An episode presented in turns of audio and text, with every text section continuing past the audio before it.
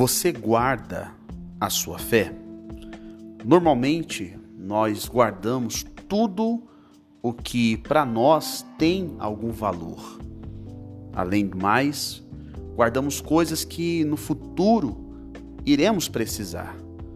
Guardamos roupas, objetos pessoais, há quem guarde muito dinheiro, há quem guarde é, lembranças, por exemplo, fotografias da infância, de passeios com a família.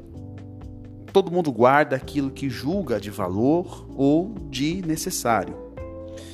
Mas eu pergunto novamente: você guarda a sua fé? No livro de Timóteo, 2 Timóteo, capítulo 4, no versículo 7, diz assim: Combati o bom combate, acabei a carreira, guardei a fé. Muitas pessoas, elas começam muito bem na fé. Combatem os seus combates espirituais, vence muito deles. Porém, chega um momento que essa pessoa, vamos dizer assim, do nada, ela desanima. Ela retrocede, ela desiste da fé.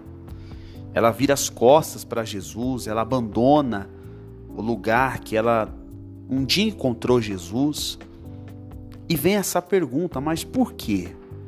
O que, que aconteceu?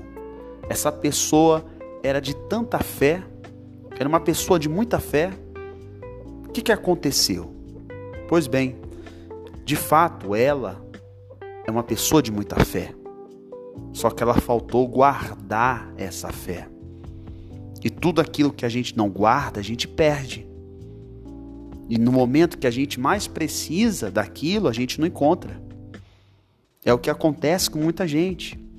Pessoas de muita fé, pessoas que outrora seriam referências para muitos, acabam desistindo porque enfrentam uma luta, uma luta, vamos dizer assim, que além daquilo que ela já está habituada, uma luta mais forte, e no momento de usar a fé, ela não encontra.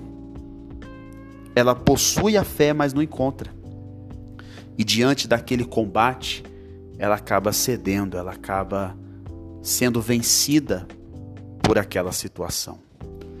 Então, novamente, eu faço a pergunta, meu amigo e minha amiga: você guarda a sua fé? Se você não tem guardado, pratique isso a partir de hoje. Não fique com a sua vida espiritual exposta a tudo que o mundo apresenta. Guarde a sua fé.